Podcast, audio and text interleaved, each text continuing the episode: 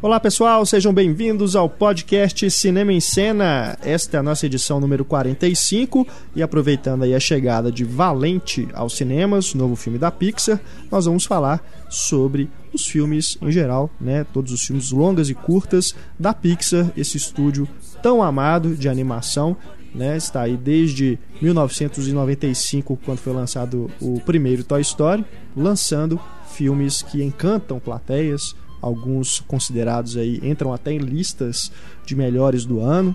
De um tempo para cá, né, depois aí do Carros 2, que é considerado aí um primeiro fracasso, vamos dizer assim, do da Pixar, as coisas têm andado meio diferentes. Até pelos próximos projetos que temos visto aí, continuações atrás de continuações. Vamos discutir então sobre esse aspecto, né? A Pixar estaria entrando aí no modo Disney, vamos dizer, de industrialização estaria perdendo a criatividade, né, que sempre pautou os filmes dela.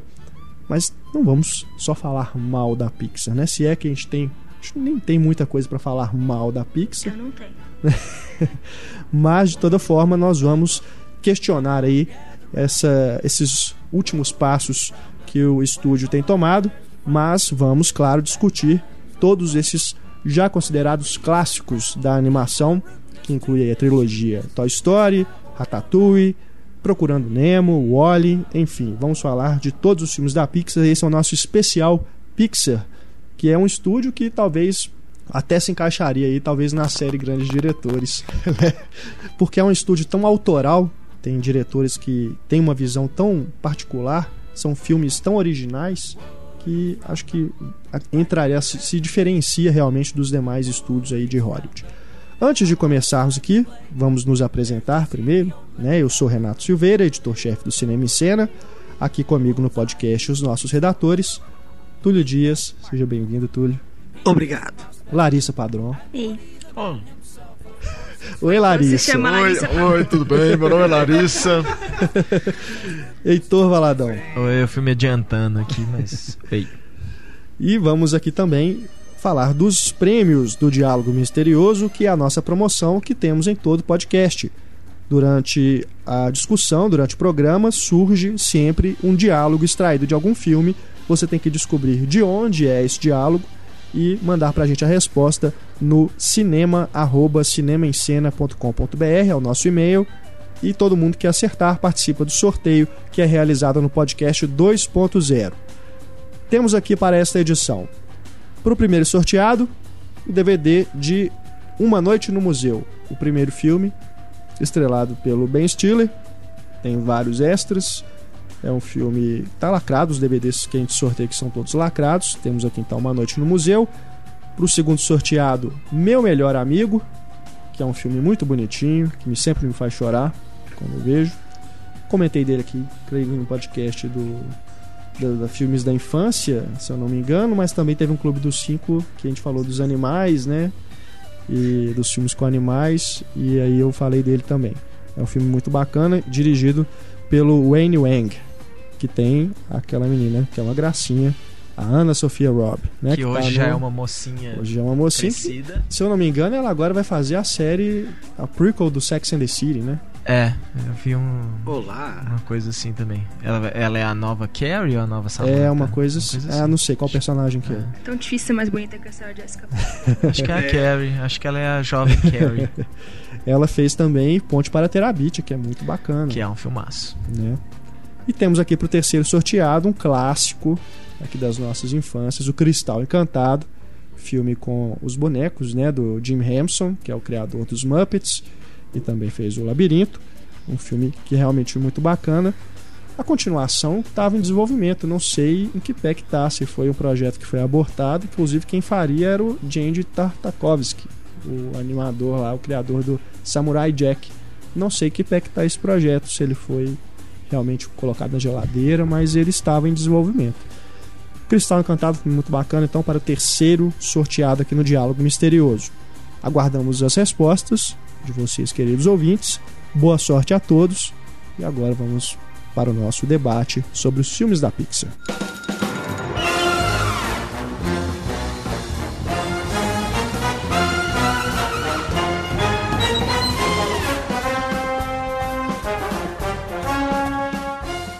Esse podcast é o especial Pixar. Vamos falar desse estúdio tão querido pela maioria dos cinéfilos.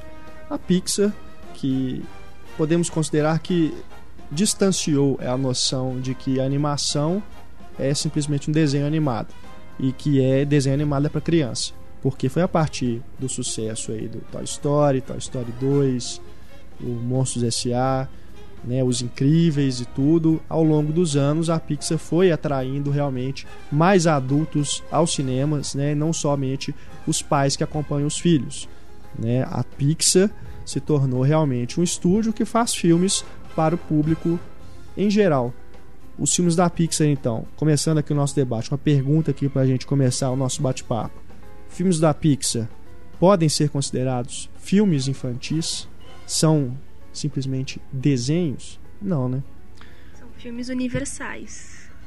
E são filmes, filmes, né? Sim. Que é o mais é, bacana nisso aí. Acho que principalmente se a gente pegar um diretor como o Brad Bird, que talvez é o que se destaque mais ali, é o que tenha uma, uma visão mais apurada assim, de cinema mesmo, né? Dentre todos os diretores da Pixar, é um cara que faz realmente ali nos comentários se não me engano, dos Incríveis, ele fala isso, que ele faz uma animação como se estivesse fazendo um filme normal, filme live action, né? Ele usa profundidade de campo, né? Movimentos de câmera, ângulos diferentes, planos, né? Plongé, é, plano sequência, ângulos diferentes, cima, embaixo, do lado, tudo. Faz realmente coisas. Ele usa a cartilha da linguagem cinematográfica para fazer a animação.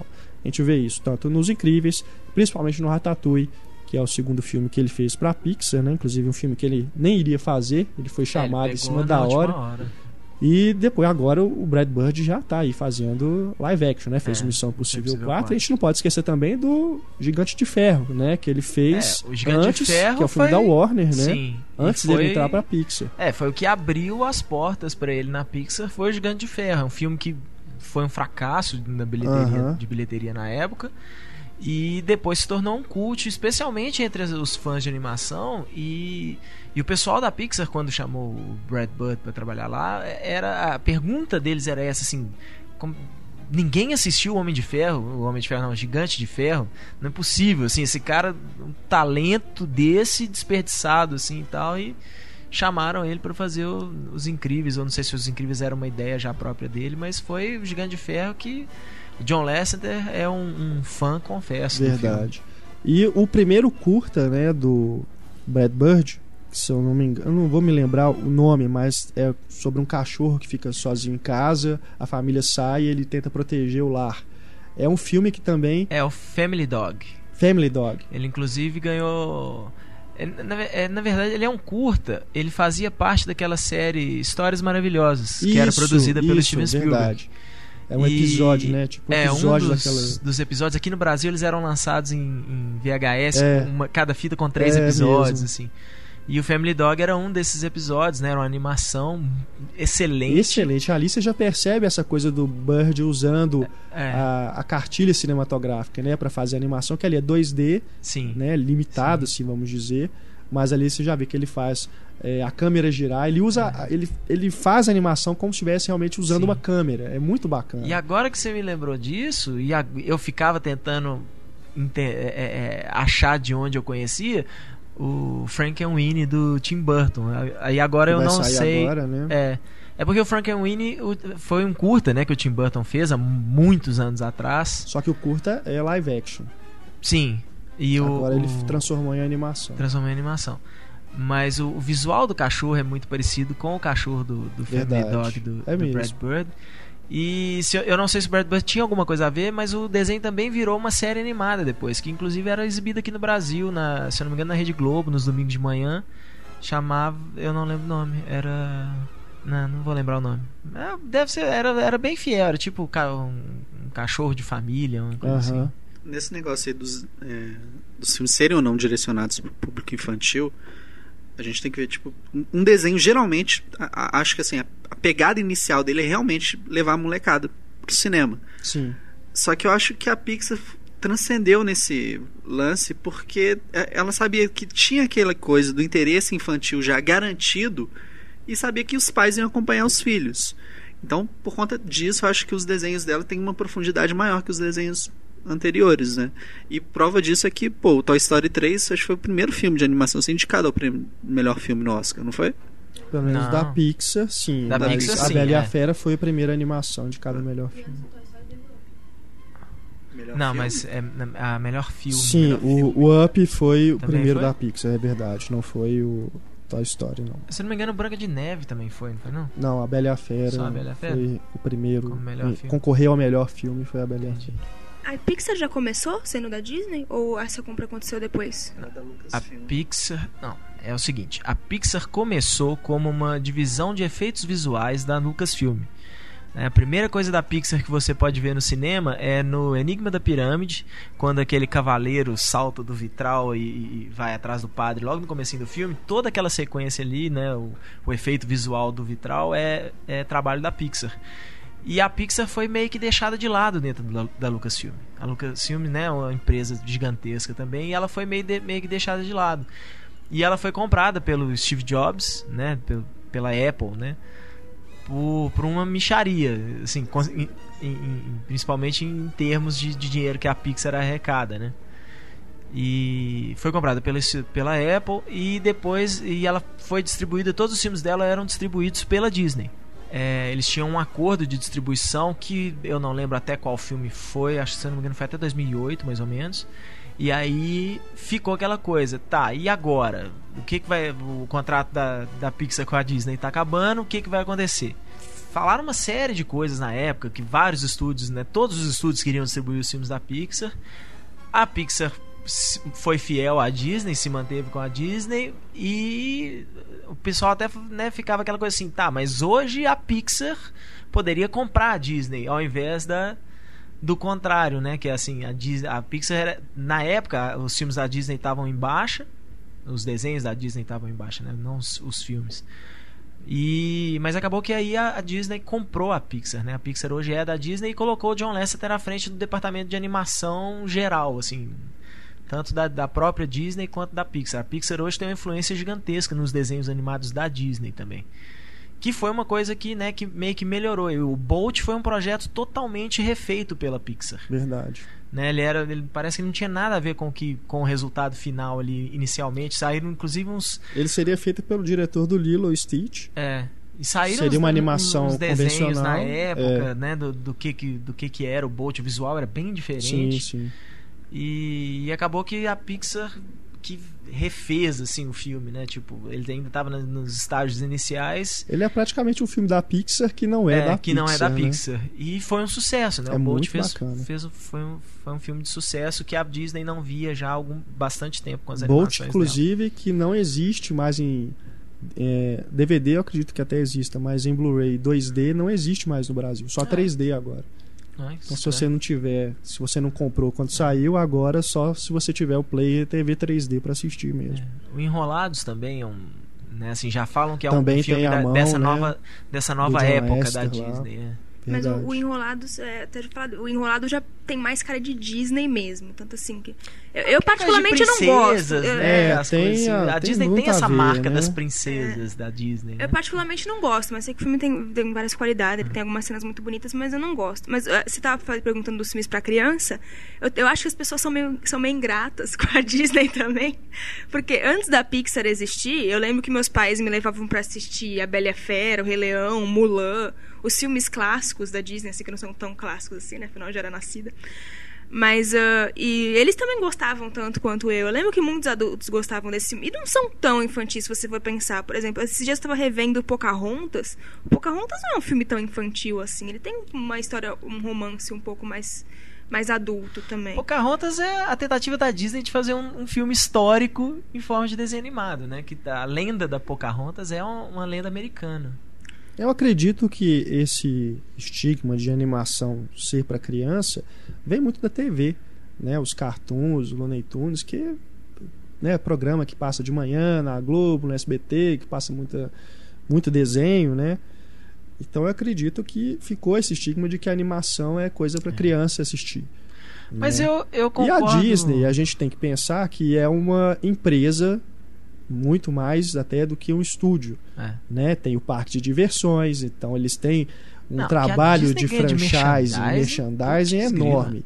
Então eles com certeza fazem as coisas mais ah, apropriadas para o público infantil, mais direcionadas para o público infantil.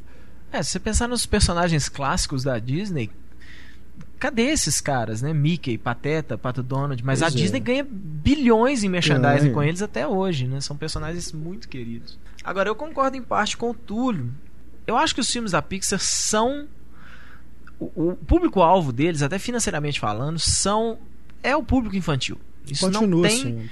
isso não tem como fugir disso, porque infelizmente a, a- grande maioria das pessoas ainda vê a animação como uma coisa para criança. Mas o que a Pixar conseguiu fazer foi elevar um pouquinho ali a, a qualidade do negócio. Os filmes da, da Disney, eu fico vendo a, legal a Larissa ter citado Mulan e Pocahontas. Honestamente, eu acho filmes bem chatos, todos Eu dois. adoro Mulan, Pocahontas eu acho chato, eu adoro Mulan. Os dois É, têm é, Os dois têm música. Pois é, mas o, Mulan e o Pocahontas, pra mim, eles me parecem filmes que não, não foram feitos com o público infantil em mente. Sabe assim, isso aqui, não, isso aqui nós vamos vender pra todo mundo. E eu, eu não acho o resultado é, é, na questão aí nem de ser de pra adulto, pra criança tal, eu não acho o resultado final. Pelo menos na época não me agradou, mas deve ter pelo menos uns 10 anos que eu vi Mulan, no mínimo. Ah, mas não eu sei dizer que você não chorou no. Rei Leão. Eu vi. O Rei Leão já, eu já acho que é um filme direcionado para o público infantil. Só que é na linha da Pixar. É um filme para o público infantil, mas nós vamos fazer um filme inteligente, nós vamos fazer um filme que, que, que todo mundo vai gostar. E eu Tem acho que a tema. Pixar entra nisso. O negócio da Pixar é assim, olha, criança tá aqui para ver, para ver o peixinho, para ver a historinha do peixinho. O que que essa história vai envolver, os sentimentos, as emoções, isso aqui lá? Isso afeta as crianças, afeta, mas a gente precisa falar isso de uma forma que os adultos vão gostar, né? Que, porque querendo ou não, os adultos vão ver os filmes da Pixar porque eles eles têm que levar os filhos, né? Assim, nos Estados Unidos, assim, ah, vamos levar as crianças. Mas Ah, aí agora você tem isso, né? Assim, o pessoal já mais velho já não é mais uma coisa assim, um programa de criança. Agora todo mundo vai ver. Mas começa sempre como uma coisa assim, temos que levar as crianças. E, poxa, sai um filme e os adultos falam: "Não, mas esse é legal". Aí vai assistir mais um. Não, esse também é legal. E os caras começam a ver que eles podem ir ver sem essa desculpa aí de que é filme pra.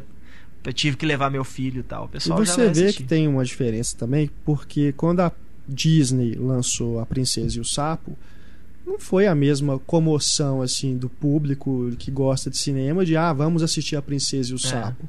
É diferente de quando sai, por exemplo, o Toy Story 3, quando saiu o Wally, né, que as pessoas, os adultos iam atrás porque era sabia que era o produto da Pixar e que ali teria realmente algo a mais além de uma, além dos robozinhos, né, além dos personagens bonitinhos que as crianças querem ver. Os temas que a Pixar trabalha são talvez aí o que é, prenda os adultos, né? Prestem atenção, faz os ad- os adultos prestarem atenção na história, né? Mas legal você mencionar o Toy Story 3, que Toy Story 3 é, é- é a melhor estreia da Pixar. Sim. Foi a único fi- o único filme da Pixar que, que arrecadou mais de 100 milhões na, na estreia. E o filme mais lucrativo. É o mais É, a maior bilheteria de um- da Pixar mais até de um hoje bilhão, também. né? É. Mas o... Até então era Procurando Nemo. Sim. Nenhum filme da Pixar tem uma mega estreia igual a gente né, tá acostumado a ver. O, o Toy Story foi uma, foi uma excelente estreia, assim. É, é muito, realmente muito boa. Foram 116 milhões no fim de semana de estreia. Mas os outros filmes da Pixar, o segundo lugar, curiosamente pertence aos Incríveis. Né, assim, valores não atualizados, Melhor aos Incríveis e estreia, o né? Procurando Nemo, assim, foi na, na- no mesmo nível, foi 70 milhões. E 70 milhões, assim, um bom filme no verão faz 70 milhões, né? É, inclusive, se eu não me engano, teve filmes de outros estúdios de animação, da DreamWorks, da Fox, né? A Era do Gelo, Shrek, essas coisas, que teve estreias melhores do que uma grande maioria dos filmes da Pixar. Só que é isso, né? Eu honestamente, eu não, não, não consigo. Assim, eu sei que tem muitos adultos, por exemplo, que gostam do Shrek. Mas eu não consigo imaginar um cara que. um adulto que depois que já viu o Shrek uma vez, pegar e falar assim: ah, vou rever o Shrek e tal, que eu gosto. Nossa, eu detesto. Sabe? O povo, Eu gosto. o do povo 1 e gosta do da- 2. O 2 daquela principalmente. coisa do- eu acho que o povo gosta ali da essência, né? Da piada de. Porque eu acho que no final das contas, que- quem gosta de piada de peido, essas coisas e tal, são os adultos, mesmo as crianças, Mas nem isso. Eu, eu gosto graça, do, do Shrek arroto. 2 é, por eles, o primeiro faz essa brincadeira toda, né, com os contos de fadas e tudo, e o segundo eu acho muito bacana como que ele pega o que substituiu os contos de fadas, que são os filmes, né, são as histórias de quadrinhos, super-heróis e tudo, que seriam os contos de fadas uh, do século XX, vamos dizer, porque os, uhum. acredito, Branca de Neve são bem anteriores, né, vem da literatura.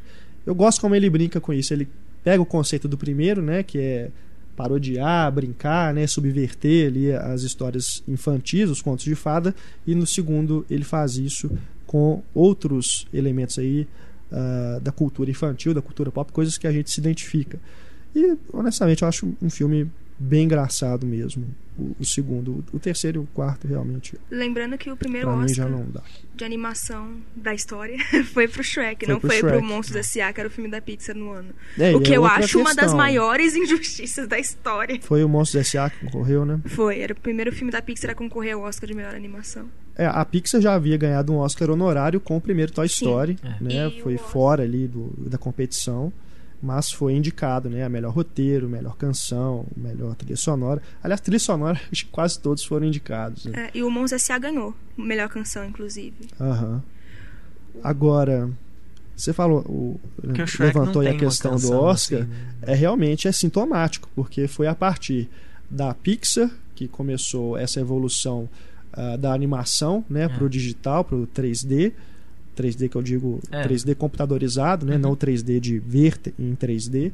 E a partir daí a DreamWorks entrou no jogo, a Fox depois entrou, a Sony, né? Hoje qualquer estúdio até pequeno faz animação computadorizada. E vendo essa evolução, essa evolução que a academia criou a categoria melhor filme de animação. E agora, ainda bem que já transcendeu isso aí, nós temos filmes de animação sendo indicados nas categorias principais, né? O Up e o Toy Story 3 concorreram e é melhor filme, né? Tudo bem que entrou ali já naquela regra dos 10 Dos filmes, 10 né? filmes, é, os Se fossem sem, cinco- sem filme pra indicar. Bota aí É. o Up. Ainda bota assim, aí no ano do Up, Acredito. eu votaria no Up. É, eu acredito que o Toy Story 3 até acredito que entraria num top 5 ali, mas o Up eu acredito que foi realmente para fazer aquelas coisas da academia, né, de corrigir Toy erros Story aí do 3 foi passado. aquele filme meio unanimidade, né? Foi. Todo mundo E, adorou. e é um filme que muita gente, quando foi anunciado, meio que torceu o nariz, né? Falou, Ah, Toy Story continuação, 3, todo mundo né? torce Ninguém nariz pra dava continuação, bobagem. muito por ele. Realmente é um marco. Esse negócio de do corrigir o erro foi porque ele- o, o Huawei não foi indicado no 2008, não é? Foi indicada animação. Mas no- todo mundo. E ganhou a animação. É, tinha um papo É. que seria pra melhor filme, que merecia ter sido indicado a melhor Sim, filme. sim, então. surgiu esse papo todo, né? Sempre Aí no ano tem. seguinte que veio o Up. Esses papos sempre tem esse meia-culpa. É igual o Senhor dos Anéis. O Sociedade do Anel e o Retorno do Rei. Retorno do Rei não. As duas torres foram indicadas pra tudo, né? Assim, ganha um monte de prêmio técnico tal. Os prêmios importantes não ganha nada. Aí no, no Retorno do Rei, não. Agora não é possível, né? Agora tem que ganhar pelo menos o melhor filme. Pode não ganhar mais nada, mas pelo menos o melhor filme a gente tem que dar. Em homenagem à, à saga inteira. Isso. Será que eles vão fazer isso com Batman? Olha, é uma. Não é uma. Não acho muito É, distante depois de, essa daquele ideia. Oscar não. do Senhor dos Anéis, criou-se né, essa expectativa de que a academia vai se redimir no último filme da franquia. Né? É. Com Harry Potter foi a mesma coisa e não deu em nada. Sim. Né? O Harry É, o Harry Potter Potter também já entrou na regra dos abanando, 10 né? já, né? Eu, eu imagino É. que o Batman vai entrar nos 10 indicados. Se ele vai ter chance de ganhar, aí eu já não sei. Mas eu acho que finalmente, pelo menos uma indicação, bobear o Nolan ganha. Muita gente fala, inclusive, que o, o, o Cavaleiro das Trevas não ter sido indicado foi meio que impulsionou ali a academia a criar a regra dos 10 para poder dar o espaço para os blockbusters entrarem também. Acredito É. que, né, É mas assim, a, gente escolhe cinco vamos filmes. ver, né? A gente não viu o filme ainda, né? Vamos esperar, né? Cinco tá filmes que são. os fãs Essa regra nova né? parece aquela coisa assim: a gente escolhe cinco filmes que são suspeitos de sempre e outros cinco que, que as pessoas acham que deveriam É. entrar, né? Pelo menos ser indicado. Não, e virou aquela coisa, a gente já tá fugindo do tema aqui, né? Mas. É. E virou aquela coisa de sempre tem que entrar um filme indie, um É. blockbuster, né? Talvez agora uma animação. Eles vão enfiando sempre um, ali filme para representar. Né? Um filme estrangeiro, é. As cotas do Oscar. É. Mas o Cavaleiro das. Sistema de Trevas, cotas do Oscar. o Cavaleiro das Trevas ganhou um Oscar importante. Ator coadjuvante é um Oscar importante. Não tanto, né? não Ó, é e- aquela não, coisa e- que. e, honestamente, É aquela coisa que põe na capa Se do DVD, o- você ganhou o Oscar e no cantinho lá na contracapa vem escrito Oscar de ator coadjuvante. E, e eu não sei se o Heath Ledger estivesse vivo, eu não sei se ele teria sido indicado. Também tem isso, né? Porque assim, tá, foi uma grande performance, ninguém, ninguém discute isso e tal. Mas não é o tipo de coisa que a academia gosta de É. premiar. Bom, né? Então, não sei se. né, vamos voltar Voltando aqui pra Pixar, né? Voltando pra Vamos Pixar. pixelar. Mas- Vamos então. Não, é, é que eu acho um pouco besteira falar isso de. Ele, é, a Pixar não faz só filmes pra crianças, mas qual é o problema de fazer um filme voltado pro público infantil, assim? Por que, que a gente não bom, pode apreciar um não, filme é voltado pro For público? bom e sem de música é alguma chato. é um problema, é porque Tira- o ódio do seu coração com as músicas dos é filmes. porque tem coisas que tem, tem coisas que a gente vê que são realmente assim, é pra criança pequena gostar, né? Qual- Tem tem desenho na televisão que a gente vê que não tem como adulto gostar realmente, né? É coisa feita pra criança, pensada pra criança, né? Mas eu- acho bacana, por exemplo, eu tava revendo Carros ontem e o. O Carros parece que ele tem duas subtramas. Para as crianças é o do carro que quer ganhar a competição e tudo. Para adulto é um filme que também aborda o preconceito, ele também é um filme que aborda a amizade. Ele- é- todos É. os filmes da Pixar ele parece que tem, Tem subtramas isso, que o adulto vai exato. entender de uma maneira, a criança vai entender do, da outra. E das duas funcionam. O Up é um filme sobre perdas também, mas pra criança é um filme de um velhinho que tá voando numa casa com E depois, balões. quando ela rever, quando ela crescer, ela vai gostar de uma É. maneira Sim. diferente, né? Tem uma outra visão. O que eu gosto É, nos filmes é caralho. isso. Eles têm, ele tem várias tramas que dependendo da idade Sim, você vai sim. captar ou não. O que eu Uhum. acho que a Pixar fez, assim, principalmente, foi mostrar. Não é mostrar, mas é, é- é uma maneira diferente de pensar na hora de fazer o filme. De ver a animação e falar assim, bicho, isso é animação. Isso aqui é tudo feito no computador, é feito na mão, né? A gente não tem barreira pra isso aqui. Se a gente quiser botar aqui o cara. é, é, o cara dá um pulo e vai parar lá no espaço, a gente pode. Não tem o efeito visual disso aqui, né, na- na- como animação, é fácil de fazer, porque ele não tem que interagir com o mundo real nem nada, não tem perigo de parecer falso, porque é tudo falso, né? E aí eu acho que a Pixar começou isso de uma maneira assim excelente, tipo, olha, a gente pode fazer o que a gente quiser, tudo dá pra fazer. Né? A gente não tem amarras com isso aí, igual, por, igual são filmes de ação, filmes de super-herói e tal, que ainda dependem muito de efeitos visuais. É, querendo ou não, por exemplo, se o Hulk dos Vingadores lá não funcionasse, a animação do Hulk, não ia ser a mesma coisa, o filme não ia ser a mesma coisa. As pessoas iam olhar e falar, você tem. Ah, esse Hulk é fudido, é falso, as coisas. Então tem muito esse tipo de coisa. E o que foi. Eu acho que a Pixar conseguiu com isso também fazer os estúdios, os outros estúdios correrem atrás com isso.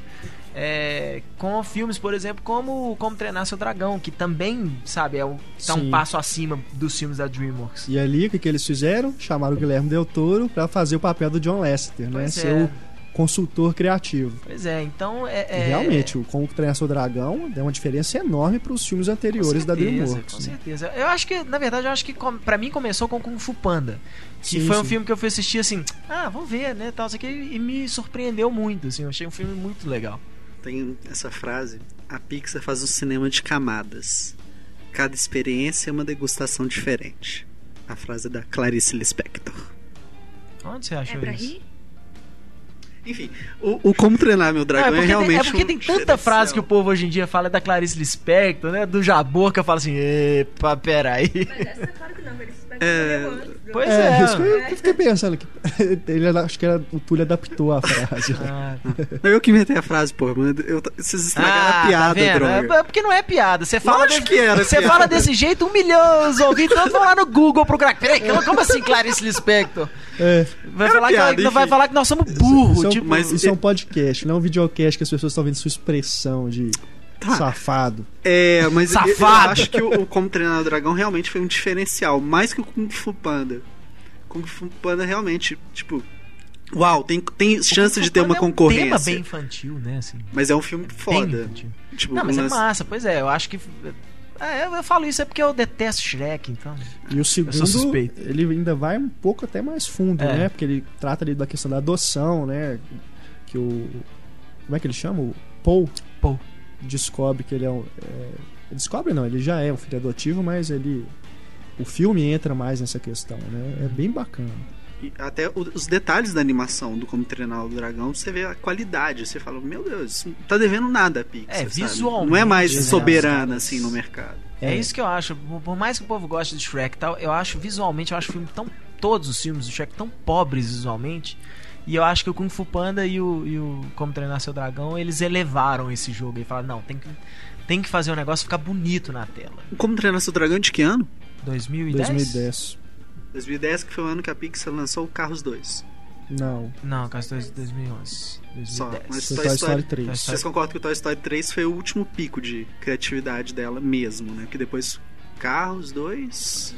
E Valente. Carros 2 e agora o Valente, que ainda assim tem algumas coisas É, o Carros interessantes, 2 é né? Mas continuação já, já, o Carros 2 realmente já é, uma preguiça aí. é uma, uma, uma queda realmente de qualidade impressionante. Mas é- é- essa queda, vocês acham que a Pixar tá se rendendo a essa coisa mesmo que a gente vê em Hollywood de aderir pra sequência, continuação? Pô, Não. procurando Nemo 2, pra quê, cara? Pra quê? Porque é o filme mais lucrativo deles, porque é um ótimo filme. Não é mais. Agora é, É, agora Toy não é Story mais, 3. é verdade, o segundo Agora é, é uma continuação, é, Toy a- Story a- o 3. filme mais lucrativo dele é uma continuação. É, no ano passado já até ventilou-se aí um Toy Story 4, né? Que eles já tinham falado que tinha encerrado no 3, mas já começaram É, a falar. O Toy Foi Story uma 3, coisa assim, pra foi mim, boato, encerra, né? assim. Porque fizeram uma pergunta pro Tom Hanks, ele respondeu meio assim, né? Rindo, né? Tipo, não, tá, eles estão fazendo, sim, né? Não posso falar nada. Depois John Lester foi lá e.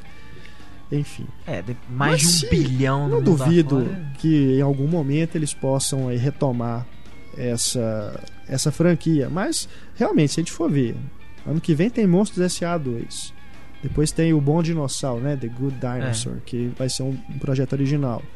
Aí depois vem Tem um daquele da mente humana também. a É. mente humana. é. Eles têm, têm os projetos originais sendo desenvolvidos, mas já anunciaram aí essa semana, Procurando o Nemo 2, vai ser Uhum. feito. Os Incríveis é que escapou.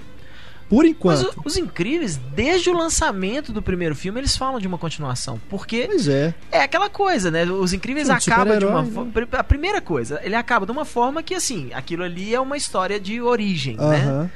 Então agora você pode fazer um milhão de aventuras com aqueles personagens do- dos incríveis. Não é uma, um- não é um, um- não são personagens que tiveram uma aventura e não faz sentido eles terem outras. Não, é, aquilo ali já pede.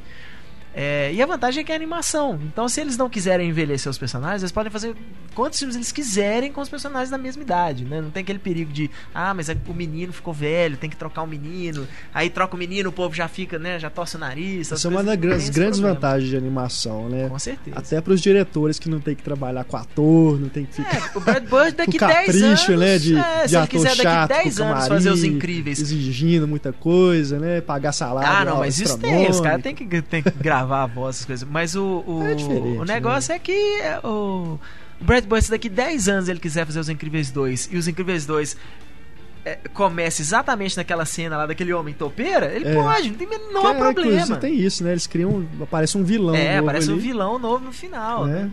Os Incríveis é o primeiro filme da Pixar que realmente as- os personagens principais são humanos, né? Tipo, Sim. só ele e o, o Up, eu acho. Então, São os dois. Sim. E o Valente, né, agora. É. É, o, eu, eu até considero até mais o Up como realmente um filme que é protagonizado por humanos, porque os incríveis são super-heróis, São né? Que é a coisa mais fantástica, e o Ratatouille tem os humanos, mas o protagonista mesmo É o são os ratinhos. Né? E o Valente tem um urso. O urso, você fala o urso ou a menina do cabelo? A urso- menina- a menina tem o urso do cabelo duro, né? né? Você lembra disso? O... Mas é, eu acho que as pessoas exageram, assim, até de reclamar das sequências, porque Toy Story, pra mim, é uma daquelas trilogias raras, porque é muito raro que, os- que as trilogias vão melhorando. Vai E Toy melhorando. Story é, o 2 é melhor que o 1 um, e É. o 3 é. Se você somar os dois, ainda assim ele é o 2. 3 é um grande filme. e é a daquelas Pixar sabe coisas fazer também. sequência. Pois é. É, porque é daquelas coisas também, o Toy Story 3, o, a franquia, né, Toy Story, se você analisa ela como um todo, parece até que foi planejada desde o início como trilogia, né? Esse papo aí que o pessoal fala depois que o primeiro filme faz sucesso, aí anunciam mais dois, fala assim, ah, nós já estávamos pensando em fazer uma trilogia, né? e tudo. É, E- É, Matrix. Isso é impressionante. Estou olhando pra você, Matrix. E o que é mais curioso é que o espaço de tempo entre os três filmes, né? Quem viu o primeiro filme como criança, ele acompanhou o crescimento do Andy. Do- é. né? Então ele acompanhou ali a, a, a questão emocional do 3, né? Que é o Andy deixar os brinquedos para trás, né? Aquela coisa que fez muita gente chorar no cinema. Aquilo ali realmente é impressionante como que é tudo muito bem ali, tudo muito bem cuidado, né? Não simplesmente fazer o filme por fazer, ah, só mais uma aventura do Buzz e do Woody, que inclusive antes de começar a ser feito Toy Story 3 seria outra trama. Seria uma coisa que o Buzz ia ser ia ter um recall do Buzz porque ele tinha um defeito, então eles iam mandar todos os bonecos do Buzz de volta para Taiwan, uma fábrica em Taiwan, e aí eles i- o, a turma, a turminha, né, o Woody, o Rex, o Porquinho, Cabeça de Batata e tudo, eles iriam atrás e fazer uma viagem atrás do, do, do Buzz para resgatar ele lá em- do outro lado do mundo, É, né? Seria Story 2, essa, e depois eles mudaram tudo. O Toy Story 2, inclusive, era pra ser direto em vídeo. Direto em Eles vídeo. iam fazer um lançamento direto Verdade. em vídeo, que a, a Pixar ela, ela era meio contra continuação. Eles queriam contar Exatamente. o que eles chamavam de histórias originais. E caíram na real que assim, a gente pode contar histórias originais com o mesmo personagem, qual que é o problema, né? Eu acho bem legal. Não é, e o Carros foi o último filme dentro do contrato inicial que a Pixar tinha com a Disney. Ah, quando houve aquela discussão toda se realmente a Pixar ia renovar o contrato, se a Pixar ia ser comprada pela Disney e tudo, ficou um, um- um medo aí do, da Pixar e dos fãs, porque a Disney tinha o direito de fazer as continuações mesmo sem a Pixar. Então, por exemplo, se a Pixar tivesse ficado independente ou ido para outro estúdio, a Disney poderia ter feito Toy Story 3 sem a Pixar. Poderia ter feito Carros 2 sem a Pixar. Eles tinham esse, essa cláusula no contrato. Então, realmente, é até um Então foi bom medo, a, né? a Pixar ficar com a Disney. É, isso pode ter até influenciado aí no acordo a que eles chegaram, porque né, é uma propriedade ali. A Pixar, você vendo que os caras ali se preocupam tanto com os personagens que eles criaram, né? Se preocupam tão carinho enorme pelos filmes. Você imagina você deixar aquela criação toda, né? Aquela, aquele sucesso todo pro, pro outro estúdio estragar. É. E com certeza iria estragar. Inclusive, tem, tem continuações direto aí para DVD. Tem o, o spin-off do Carros, que é o Aviões, É. né? Que é, eu não sei se não, não acredito que a Pixar tenha realmente um envolvimento maior nesse filme, mas foi feito aí pela Disney e tá dentro aí do do acordo, né, entre os dois estúdios. Tem- Tem uma curiosidade do Toy Story, eu tava pesquisando sobre os filmes da Pixar. No- os soldadinhos do primeiro filme, acho que eles tentaram colocar um. Do mesmo jeito que eles tentaram colocar a Barbie no filme, a- eles não conseguiram colocar só no segundo. Acho que a Hasbro, que é, a Hasbro que é do G.I. Joe, não é? É. A Hasbro não tinha permitido o uso do G.I. Joe. Eles usaram aqueles soldadinhos e para criar aqueles soldadinhos, eles tipo, a toda a equipe criativa do estúdio passou cola no sapato e tipo foi andando daquele jeito. Assim que eles conseguiram criar a Com a ideia. pranchinha. cultural. É, aquilo é bacana demais. O só dando a informação correta aqui, o aviões, né, planes, realmente não foi feito pela Pixar, foi feito pela Disney Toon Studios, que é uma divisão menor ali da Disney Animation, mas o John Lester produziu. E tem também aquele desenho para TV do Buzz, né, as É. aventuras de Buzz lá, que é animação 2D, Uhum. mas tem alguma influência da Pixar também ali. Mas É. não é produzido pela Pixar, tem só É, acaba que essas coisas falam assim, ah, mas é produzido pelo John Lasseter. As- na verdade, às vezes o John Lasseter ganha um crédito de produtor pela criação do Toy Story, essas coisas e tal, e aí é, às vezes é até obrigatório, assim, de contrato, a Disney tem que colocar, tem que dar o crédito pro cara e ele ganha uma parte da grana que aquilo, aquilo entra e tal. É igual aquela historinha do Tim McKenlis com o Smallville, aquelas coisas que o cara nunca teve crédito na série, mas ele ganhava um cheque todo mês porque ele foi o criador da ideia original lá no fundo, assim. Porque é é muita coisa, né? Pra, pra pouca gente demais. É, né? A gente pensar assim, ah, o John Lester produziu. Produziu assim, os caras falam assim, ah, nós temos uma ideia de fazer um desenho animado com os aviãozinhos que aparecem no, no carro. Ah, tá, tá bom. Pode fazer. Pronto, produzi.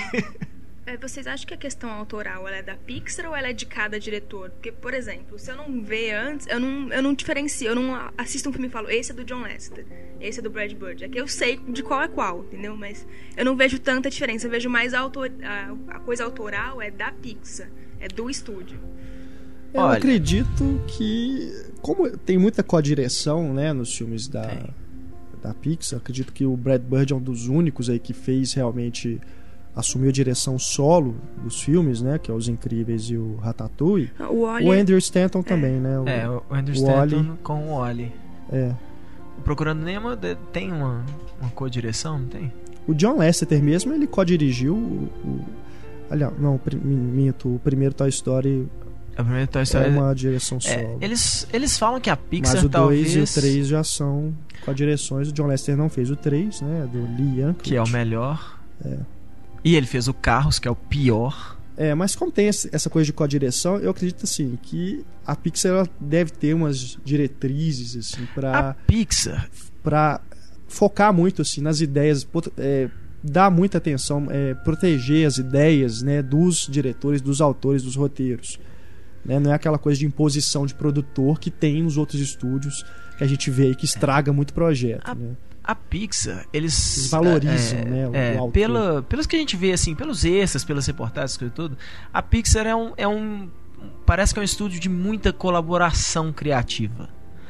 Esses diretores, Lee Anchorage, Andrew Stanton, Brad Bird, o povo é todo chapa, sabe? Assim, todo mundo se conhece, todo mundo troca ideia e todo mundo participa das coisas um do outro e tal.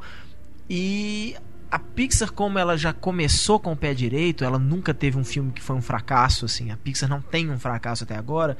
Então parece que os, os estúdios, né, assim, a, a Disney meio. Quer dizer, eu já ia falar que a Disney deixava a Pixar em paz. Tipo, tá, faz o que vocês querem, a gente distribui. Né? Que era, por exemplo, a relação que. Que era a Disney mesmo? Que, é, que a Disney tinha com o Shyamalan. Que quando a Disney falou, ó, nós não gostamos do Dama na Água, mas a gente banca. A gente não gostou do roteiro. E aí ele, ele saiu da Disney, né, É. assim. E a Pixar parece que é meio que a mesma coisa. Olha, tá, vocês estão fazendo direito, então vocês fazem, a gente não, não vai meter o nariz onde a gente não tá sendo chamado. E o John Lasseter parece que é um cara muito aberto pra isso também, né? Assim, ele era o chefão da Pixar. E ele parece muito aberto pra isso, pra colaboração dos caras e a escolha de talento também, né? É, o John Lester é um cara que eu vejo aí no futuro ele ganhando um Oscar honorário assim, pelo conjunto da Com obra. certeza. Indo receber Honestamente, eu acho que já devia ter ganhado. Indo receber o prêmio de Havaiana. É, chinelo, Ele camisa parece- havaiana. Ele parece ser um cara realmente É. assim, né, bem muito Pra mim- envolvido, né, muito dedicado, né, e É, tá cê- por trás aí de, de- não só dos filmes da Pixar, agora também os da É, Disney. se você né? pensar assim, depois de 13 anos, quase. ah, ah, 13 anos, 13 filmes. A Pixar já tem o quê? Uns 20 anos já? 95 o primeiro Ah, filme. primeiro Toy Story. É. É, o primeiro Pois Toy é, já Story tem quase 95. 20 anos que a Pixar tá aí fazendo filme. E a, a Pixar é Longas, uma né? revolução. Porque curta tem até antes. A Pixar foi uma revolução em termos de tecnologia, em termos de, de approach, né, assim, pros desenhos animados. A Pixar foi pioneira, né? Então eu acho que já merecia um, um cara igual o John Lasseter já merecia pelo menos um- uma homenagem da academia, assim, falando, ó, esse cara aqui mudou o jogo, né? Igual o Brad Pitt lá. Esse cara aqui mudou Com como as certeza. coisas são feitas. Merece até um filme, uma cinebiografia. Mas ele fala Vai que a vida dele é a bem vida sem é graça. legal. assim. É, ele fala que a vida dele é bem sem graça, que ele é pai de família. Ele tem cinco filhos. cara. É. Não, vocês já viram vídeos assim de como que é lá na Pixar? Os caras Já. têm salas de. Aqui a gente tem uma sala de convivência aqui na IC, né? É. Que a gente faz um lanche lá, você faz umas pausas, né? Lá é tipo. Tudo é, é é isso aqui potencializado Eu- ao extremo, né? Eles têm. Os caras têm bolas, têm brincadeira lá, ficam jogando videogame, tudo, aquelas coisas. Eles têm uma competição anual de avião de papel. Ah, Quem olha joga só, mais cara. longe o avião de papel. Olha só. Eu vi isso nos extras do Mundo né? Deve O- ser o melhor lugar do mundo pra trabalhar, né? E, e tem também a É questão. lugar que incentiva a criatividade, Exato, né, bicho? Os é. caras sabem que as melhores ideias não vão sair do cara que tá lá trabalhando há 14 horas direto, de madrugada dentro, sozinho e tal, não sei o que. É tipo, não, cara, pra você ter ideia legal, você tem que trocar ideia, né? E, e uma ideia complementando a outra. E o que é bacana também é que quando eles veem, eles notam que o projeto não está indo para um caminho bacana, eles ou adiam o negócio, né, o projeto, eles não, assim, não, nós vamos retrabalhar isso aqui tudo, que foi o que aconteceu com o Ratatouille, que seria outro É. diretor, que inclusive ganhou o crédito de, roteiro, de argumento, se eu não É, me tem um- engano. ele tem um crédito. E aí chamaram o Brad Bird para dar um jeito naquilo ali Uhum. e ficou essa maravilha. A mesma coisa, aliás, esse foi cancelado mesmo, que é um projeto que chamaria-se Newt, que Sim. o John Lester desistiu porque ele disse que a, a premissa é muito parecida com a do Rio, que seria, no caso aqui, o Rio é um papagaio, uma arara, né? É. Que se perde em outro lugar. O caso do Newt seria, acho que um lagarto, um camaleão, uma coisa assim. E, te- teve rango também. né? tem o Rango também, né? Então eles desistiram desse projeto, que seria um projeto original, mas quando viram aí que tinha, né, Os algo projetos parecido, gêmeos, né? É, Só que a Pixar é isso. E fizer, copiaram a gente. Ah, não, então pula fora. Se copiaram a gente é porque a ideia não era boa, né? que aconteceu duas vezes, né? Pois Com, é. com Vida o de Vida de Inseto. Inseto e o Procurando Nemo, né? A É. DreamWorks fez o Formiguinhas e o Espanta Tubarões. Espanta tubarões. Mas eu gosto mais de Formiguinha Z do que de Vida de Inseto. Pois é, o Vida de Inseto é aquela você- coisa, É né? porque tem o de Allen. É aquilo, a gente entra nas diferenciações dos estúdios, né? A gente até vai entrar nesse tema aqui, vamos aproveitar e já falar disso. O que, que diferencia a Pixar dos demais estúdios de animação? O que mais chama atenção, logo de cara, é a qualidade visual, a qualidade de animação. É. O Vida de Inseto, eu concordo que a história do Formiguinhas, né? Eu, eu, gosto mais também, gosto mais do. Tem a questão do de Allen, né? Ele é mais. Cara do Heitor aqui, vocês tinham que ver. Ele é mais. é, Engraçado. mais engraçado, é, tem umas tiradas melhores. E o Vida de Inseto é mais uma historinha que talvez seja mais voltado para criança. Pô, mas é, É. os Sete Samurais. Mas é o Sete Samurais para Mas criança. Pra você Ah. me perdoar, eu nunca revi. Eu só revi no cinema. Eu nunca Não, revi tá. Vida de Inseto. Eu vou Mas- dar uma chance Não, honestamente, eu Mas vi, eu eu vi Vida de Inseto uma vez também. pra. É. Eu achei genial, assim, na hora que acabou, eu falei, por que, que o povo não tá gostando desse filme? Eu achei do Aham. caralho. Ah, mas eu não tenho essa memória. Faz 15 anos. O Vida de Inseto é Não, mas outro. é, eu, eu tenho essa memória disso, eu tenho essa memória que eu achei massa. Pode É até ser que hoje eu vejo e falo assim, aqui, né? é, legal.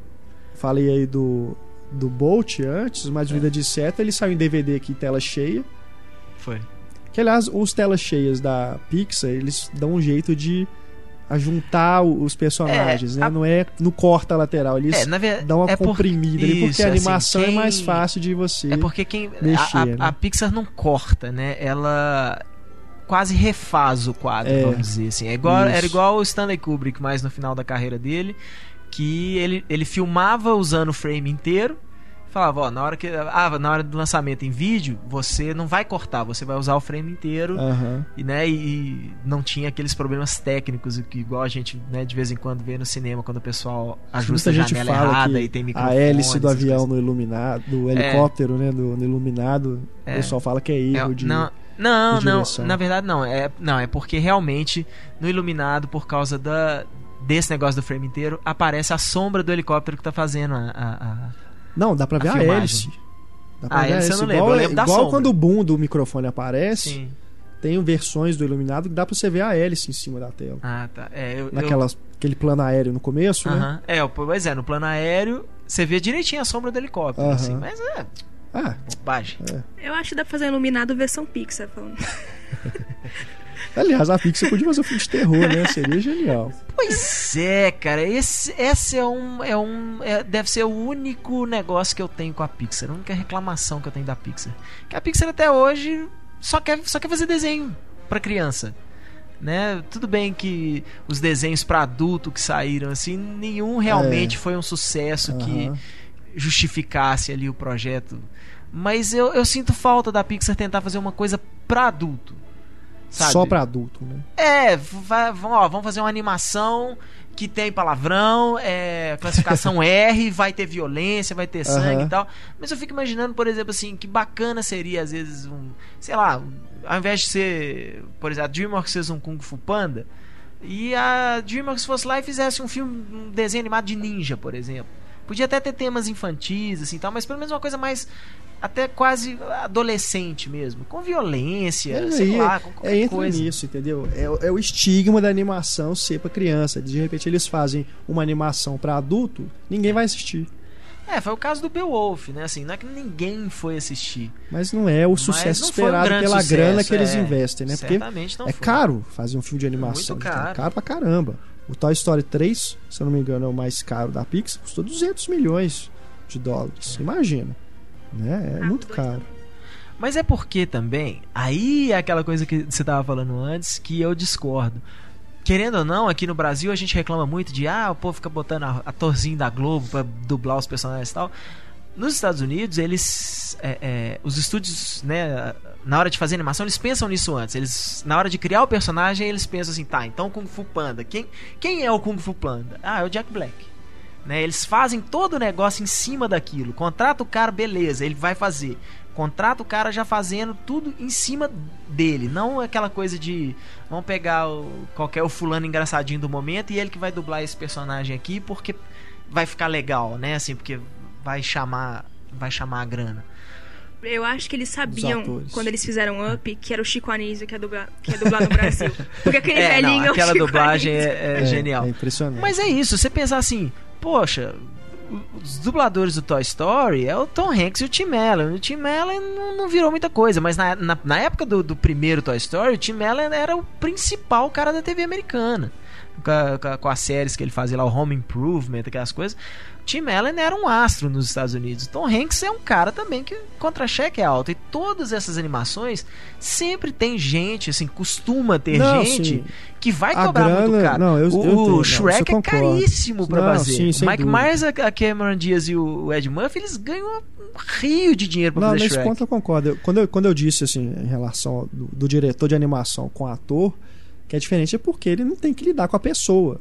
Né? Ele vai, vai. Depois o cara vai lá, vai dublar e tudo, mas é diferente, não é a mesma relação É. de ter capricho, de ter É, briga o cara- no, não, no e- set, essas É, coisas. no fim do entendeu? dia, né? Tipo, o dia não é tão longo, o cara vai embora pra casa dele, É. né? Não tem uma coisa. É, com certeza. Mas O Heitor tava comentando do Channing ser conhecido na televisão, mas originalmente eles queriam o Jim Carrey, só que o salário ia ser alto demais, e ofereceram também pro Billy Crystal, que acabou recusando e falando: droga, fui burro, Mas o qual? Mike. pro Toy Story. Pro Toy Story. Eu acho que o Tom Hanks meio que abriu uma exceção. Aí falou: vou fazer um filme com meus filhos, porque o primeiro Toy Story custou 30 milhões. Imagina qual a parcela disso que foi pro Tom Hanks. Pois é, ma- mas é aquele negócio. Por isso que os estúdios, tudo. Hoje eles pensam em trilogia. Porque é esse negócio. O Tom Hanks para Ah, vamos fazer, vamos. Aí ele vai lá e faz uma coisa que é pioneira e tal. Aí ele fala: Não, vamos cobrar baratinho pra fazer isso aqui.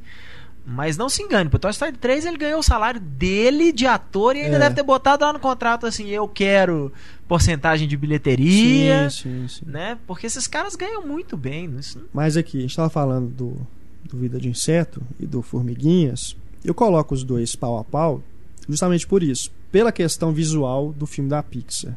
Que é um filme mais bonito, é mais agradável de você assistir. Né? Mas, fale, Heitor, você que fez uma cara ruim pro Formiguinhas. Ah, eu, Quando é, eu falei que gostava mais dele, achava ele mais engraçado e mais. É porque eu não, eu não acho nem mais bacana. engraçado, assim. Eu acho o Formiguinhas até. Eu vou falar óbvio, mas não é no mau sentido, não. Assim, é, o, o Formiguinhas ele tem mais piadas, né? Assim, o, o Z lá no, no- com o Woody Allen falando tal, ele, ele fala, tenta fa- fa- falar mais coisas engraçadas, mas as situações no Vida de Inseto, os personagens do Vida de Inseto, o cara que é o, o, o, o brigão lá, o todo machão, é uma joaninha, sabe? É, esse, esse tipo de coisa. O próprio vilão dublado pelo Kevin Spacey, lá, o gafanhoto dublado pelo Kevin Spacey, é muito bom aquela.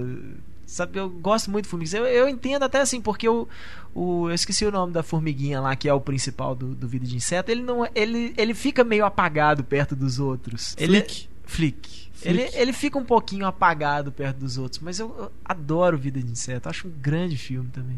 E o Formiguinhas eu acho legal, não acho ruim, não. Eu só acho ele um pouquinho mais Dreamworks, sabe? Do que o. Pois é, mais a partir óbvio. dali, né, do Formiguinhas, aqui a gente vê como o- os caminhos que cada estúdio seguiu. Que a DreamWorks foi considerada durante muito tempo, acho que acredito até hoje, como a rival, o principal rival da Pixar, né? A DreamWorks que era fazia os filmes, não sei se ainda faz, acredito que sim, em parceria com a PDI. Ele- agora eles têm a- a- o negócio de animação É, deles mesmo, o né? próprio, a DreamWorks né? Mas a gente vê ali como que, que as coisas, como que os caminhos passaram a ser traçados a partir dali. O Formiguinhas, que tem aquela coisa do, dos personagens se basearem nas próprias feições dos atores. Né? A gente tem ali o Sylvester Stallone, a Sharon Stone, tinha até os cartazes né?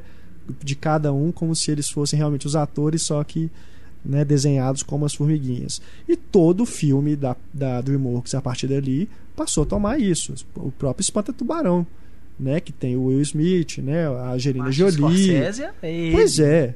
Então, é um problema que a Pixar não Tubarão não- dublado não pelo De Niro tem até a verruguinha, né, do Robert De Niro. É, exato. A Pixar não cai nesse problema, porque até os humanos, eles são estilizados assim, eles não, não caem também na, nessa questão do fotorrealismo, que o, o filme se preocupa demais em fazer os personagens humanos parecidos mesmo com humanos, pra gente ter a impressão de que tá vendo uma pessoa ali, que é o caso aí das animações do Zemex, né, o Expresso Polar, É, o que do Zemex é Beowulf, com, né, com, com captura de movimento, capture, né, e É. tudo.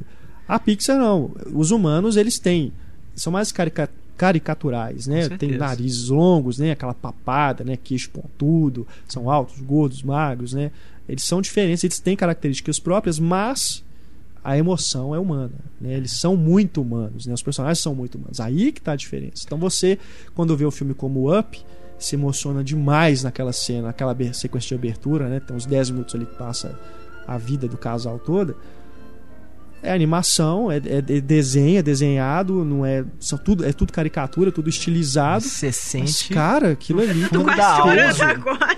Tem um peso. você sente no fundo da alma Não é? aquilo ali. É, o final do Toy Story 3 pra mim, cara. Pois é, ué. Na hora que o. Eu vou chorar! Não, Toy Story 3, eu falo, é um dos filmes que eu mais chorei na minha vida, assim. Nossa, aquele, aquele- a partir do momento que eles estão lá no, no lixão, lá, que- descendo lá pra, pra fornalha, lá, Aham. aquilo ali eu comecei a chorar, eu só parei depois que o filme acabou.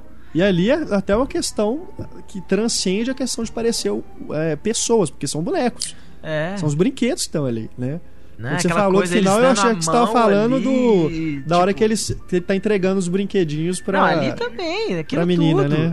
É, o menino se despedindo. É. Porque até hoje eu não consegui me despedir. Assim, eu tive que me despedir dos meus brinquedos. E eu sei quanto que doeu, né, esse negócio. Aham. Acho que todo é mundo. foda aquilo, cara. Todo mundo que tem um pouco de criança ainda, sabe, dentro de si, assim, Próprio- tem aquela, até o a, a hora que você se desfaz também, da né? sua coleção de boneco, assim, tal, que você fala, não, tá na hora de eu, de eu passar isso aqui pra frente. Bicho, aquilo dói de um tanto, A cara. abertura do filme também, né? Que, que é uma coisa de memória também, É, com do- as- como se fosse um Super 8, né? Do, Aham. do Andy brincando com, com o Woody e com o Buzz, relembrando aí os dois primeiros filmes. E depois a gente vê que eles estão lá dentro do baú, né? Que é pra onde eles nunca É. queriam ir. Aí também é um negócio que pega. Mas nem, eu falo nem assim, também fugindo aí um pouco dessa questão do- da emoção, mas como que, por exemplo, no Ratatouille tem um momento em que eu não vou me lembrar qual personagem exatamente. Se é a Colette ou se é o cozinheiro. Eu acho que é a Colette, que ela, tem uma explosão de raiva, o personagem, que você vê a animação assim, ele vai ficando vermelho e morde o lábio e para a mão assim. Cara, é, é muito real. E é um personagem bem caricatural. É. né? É, é, é, É uma coisa impressionante. visualmente, né? Eles não se É. preocupam em, em- em ser realistas. E isso é muito bom, não precisa ser realista.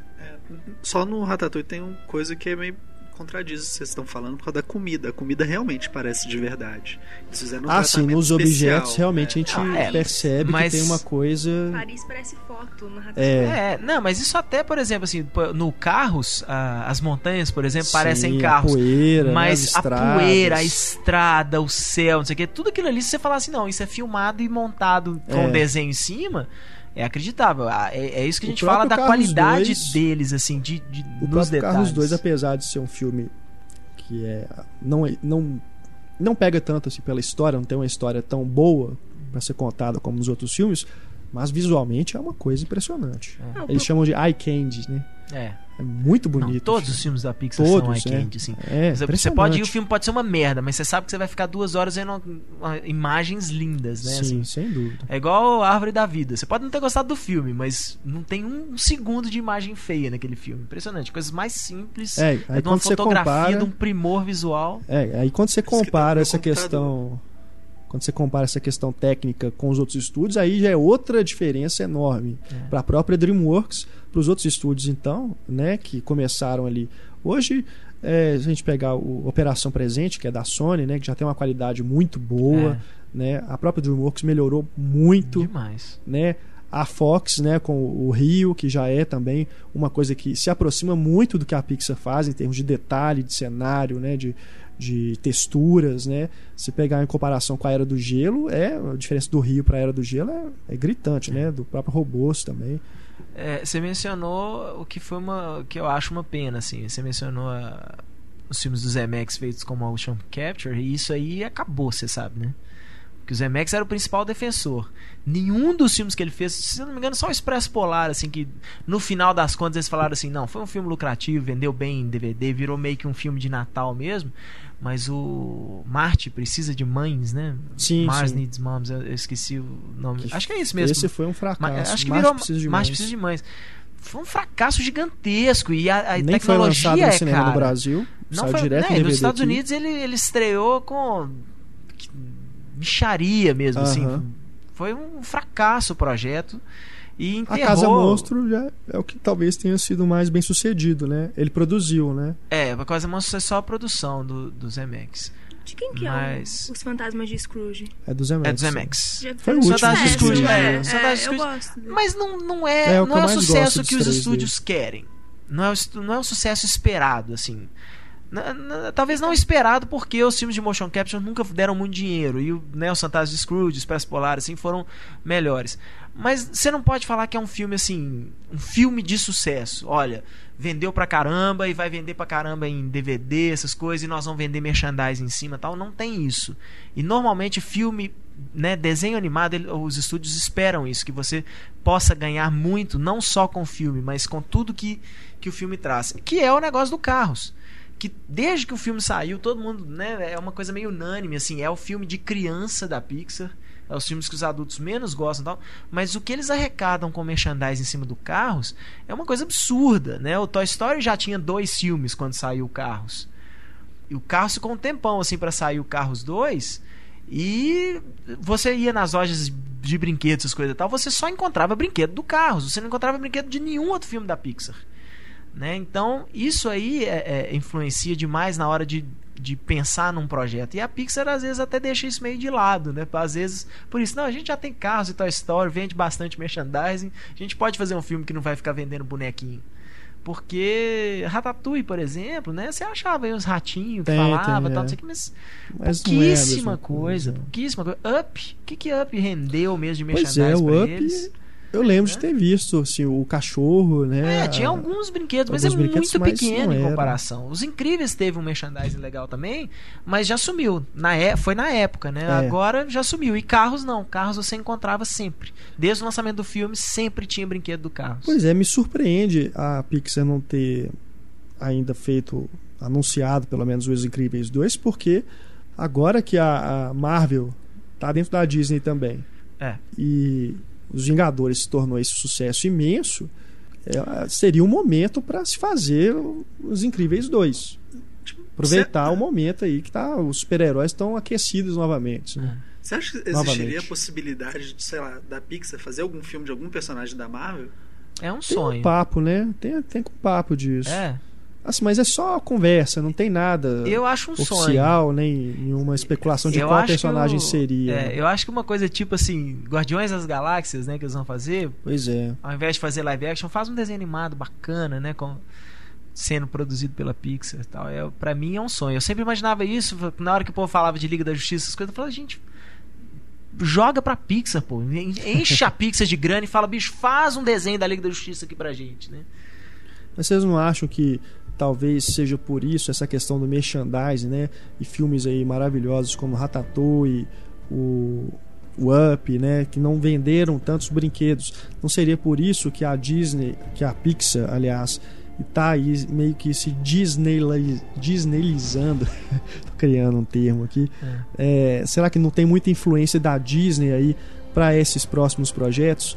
Porque você pega o Valente, o, o- quer dizer, o Carros 2 ano passado, que é um filme que de crítica foi muito mal, mas deu dinheiro, né? Vendeu brinquedo pra caramba. O Valente agora é uma coisa que é um, um conto de fadas, é uma coisa bem realmente mais voltada para o público infantil. Não- você vendo o filme não tem essas questões que a gente tem nos filmes da Pixar, né? Essa coisa das subtramas que tem, mas não é da mesma forma como nos outros filmes, como Ratatouille, o Up, o Wally e tudo. É, é- é realmente um, um conto de fadas mesmo. É, vem aí, Monstros S.A. 2, Procurando Nemo 2. Será que a, a Pixar não tá parou agora para pensar e falou assim, não, a gente tem que ganhar dinheiro, a gente tem que fazer dinheiro, a gente não pode mais ficar só preocupado com o lado artístico, não, a gente tem que fazer dinheiro. Eu acho que Valente não foi feito pensando em ganhar dinheiro, porque até se você for pensar em merchandise, o que, que o Valente vai vender de merchandise? No máximo, Boneca. alguma coisa dos, tri- dos trigêmeos, assim. Boneca. A boneca, né?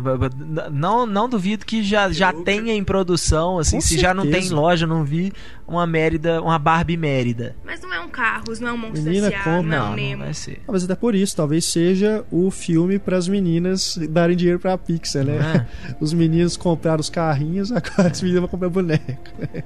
O Valente já, tava, já fez quase 200 milhões nos Estados Unidos, 190 Já e alguma de coisa. 200 Já passou? É. Outro projeto, inclusive, que começou com uma diretora, né? Seria a Brenda Chapman, ela ia assumir o filme sozinha. Aí, no meio da produção, botaram lá um Mark Andrews, que também é um diretor iniciante da, da, da Pixar, né? Não, não É. fez nenhum outro filme antes, mas para dar uma ajuda lá. Não É. foi uma coisa realmente que tava, tava enveredando por um caminho aí que a Pixar meio que né, pisou no freio, assim, não, vamos, vamos retrabalhar um pouco. isso A Pixar ela tem uma coisa legal, ela tem um respeito muito grande pelo pessoal dela, pela equipe dela. Então, eu não sei, pode até ser contratual alguma coisa, mas eu tenho certeza que a Pixar, por exemplo, Os Incríveis 2 até hoje não entrou em produção porque o Brad Bird não, não falou vão fazer. Né? Tipo, se eles Pode falam ser. assim, ah, o Brad Bird falou que vai fazer, então nós vamos esperar o Brad Bird vir fazer. É, pode ter. mesmo Enquanto ele não vier, enquanto ele não falar que ele, quando que ele vai poder fazer, nós não vamos, nós não vamos fazer. É, e a, esse tipo de coisa, cara, procurando o Nemo 2, é, é, Monstro S.A. 2 e tal. Primeiro é isso, eu não acho que por ser uma continuação ele é menos Não, não. menos criativo, É, vamos não, dizer não. assim. Mas, cara, todo mundo precisa. A Pixar precisa sobreviver Pois é. né, assim, uma coisa, porque não adianta, a gente sempre pensa assim, ah, mas o filme fatura não sei quantos milhões de dólares, tal, não sei o que, né? mas a gente tem que pensar em todos aquelas, aqueles gastos, por exemplo, a Pixar lança um filme por ano. Você quando pensar a mil- milhares de funcionários, instalações, equipamentos, é, e tudo que isso traz, não sei o que, que a Pixar precisa ter, né? Precisa pagar isso aí de algum jeito, sabe? Que, Aham. que fa- O que eu acho legal é isso. Vamos fazer uma continuação? Vamos. Mas pelo menos até agora a Pixar, com exceção às vezes do Carros, mas eu não gosto muito do primeiro mesmo. é, mas sempre foi isso. Vamos fazer uma continuação? Vamos. Mas, mas é bem feito. Não é uma coisa simplesmente aí muda todo mundo, sabe? É praticamente aqueles personagens uma Fazer coisa por mais fazer. fuleira. É uma coisa que os caras parecem ter o mesmo carinho que eles tiveram pra fazer o primeiro, tem pra fazer a, a continuação. É. Só ainda voltando na questão do Valente, porque a Disney, é, as princesas da Disney, né, apesar dos filmes aí serem antigos, né, Bela Adormecida, Branca de Neve, tudo, essa franquia Princesas, né, é um negócio que dá dinheiro pra caralho Pois pra é. Disney. Eu não duvido nada que a Disney Nem questão tenha, de filmes assim, tenha tem desenhos, tem coisa pra festa infantil, vende muito DVD, eles, né? Eles relançam isso de tempos em tempos. Entra em moratória, que é justamente pra isso, para o negócio não É, ficar no mercado um tempo, depois lançar de novo e fazer sucesso, né? Aham.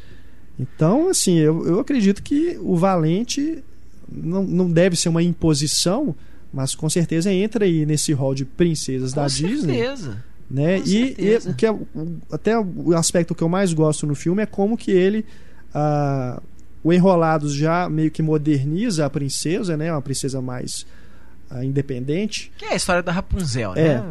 que ainda não Twist tinha da sido, né? Rapunzel, Das que ainda não tinha princesas sido clássicas não adaptada, tinha é. sido, né? Feita ainda no filme.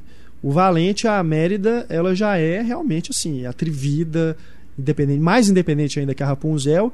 E o mais legal, não tem príncipe no filme. Que eu acho ótimo esse tipo de coisa, de ir contra a expectativa. Pois é, não tem príncipe.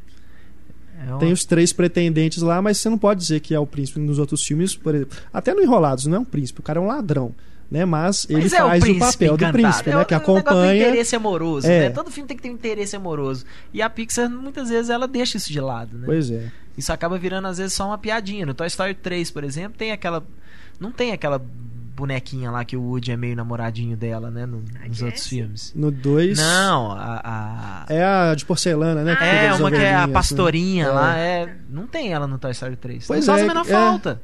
Mas eu, cara, eu fiquei curioso. O que que aconteceu, cara? Você quebrou? E o interesse amoroso vira uma piada, né? Que é a Jessie e o, e o Buzz. Aham. Vira uma piada É. aquilo ali. Porque acaba o dois, você acha que os dois vão né, namorar ali. Mas no terceiro é uma coisa né, que eles continuam na mesma do dois, né? É. muito bacana. No, no Valente, acho que uma das coisas que indica que a, a, a Merida, ou Mérida, sei lá, foi en- encaixada nas princesas é o próprio fato dela cantar as músicas. O que, Ah, é? o que pra mim é é. o que enfraquece. Pra quê? filme Tira da Pixar não tem músicas isso, né? daquele filme. O filme da Pixar não tem cantoria, né? É, os personagens não ficam cantando. É. Não, eu adoro desenho musical, mas não combina com o Valente. Fica horrível. Pois Nossa, é, a menina é o toda Valente- independente, aventureira, fica, ficar cantando essas Valente me parece realmente assim, o, o mais Disney dos filmes da Pixar. Agora, o Monstros S.A.2, que é o Universidade Monstros, né? Eu ainda tenho um, um quê de esperança de que vai ter essa coisa do- de falar também com o público adulto, porque pode pegar muito do humor que tem na universidade, Humor né? universitário, dialogar é. com todo mundo que já frequentou uma faculdade, né? E tudo pode ter alguma coisa aí que eles brinquem com É, isso. o próprio Vocês trailerzinho Né? que saiu É, é. o bullying com o Mike. Vai ser, tá? É, aquilo é a cara de, de, de- de universitário, né? Tem É. programa da MTV até hoje que, que passa que é esse tipo de coisa, os caras pregando peça uns nos outros. Agora, procurando Nemo 2, Mas, vai, igual esqueceram de mim 2, né? Vai perder de novo. É. Podia perder a Dory. Dessa vez faria muito mais sentido. A Dory? se Acho que procurando Nemo vai Adoro ser tipo Taking, né? né? Vai ser. é, que é? Busca. Agora o pai que busca vai se implacável. perder, É, agora o pai que perde assim, o né? Nemo que vai lá salvar ele, né? So, Peter, what's happening? Now, are you going to go ahead and have those TPS reports for us this afternoon? No. Ah, yeah. So, I guess we should probably go ahead and have a little talk, hmm? A Pixar que também é muito adorada aí por todo mundo por causa dos curtas. Tem inclusive um DVD com a coletânea, né, de É. vários curtas aí, não são todos porque depois que foi lançado esse DVD saíram outros filmes. Mas temos aí vários curtas bacanas, né? Alguns nem tanto, mas começou a Pixar começou, né, o primeiro filme da Pixar é um curta, né, o Luxor Jr., que é o da lâmpada, que é o mascote da Pixar, né, que tá É. no logo. Depois eh, tem, tem o do Brinquedinho também, que inclusive ganhou o Oscar de animação em curta-metragem, que Brinquedinho do bonequinho Teen de neve lá? é o Tim Toy, acho que é isso É, mesmo. o do bonequinho de Não, neve. tem que o Nick Nack. Nick Nack, que eu acho que é o do boneco Ah, tá. neve. Tim, Tim Toy é mais ou menos um pré-Toy Story. Que é um- aquele soldadinho com o tamborzinho. Sei. É o protagonista. Ah, tem um dos que eu mais gosto é aquele dos pássaros. Que estão no, É, no fio, For né? the Birds, eu acho que chama. Que, É que muito passava legal. antes do Mãos S.A. assim. Isso. Eu gosto muito do. no- nesse do Pixar Shorts, no DVD, tem um do, do dois músicos de rua que disputam a moedinha de uma menina. É muito Aham. bom. Que ele é muito É, bom. muito, muito legal, legal. também. O Night and Day eu também gosto bastante, que é o Sim, Toy Story 3. sim. O, O Luna é maravilhoso, Luna né? é incrível. Luna. é. ele vale mais a pena que o Valente, inclusive. volta aí, né, a Pixar a fazer realmente um curta impressionante, porque os. Aliás, os, os dois últimos que foram do Toy Story, baseados no Toy Story, não foram antes de filmes da Pixar, né?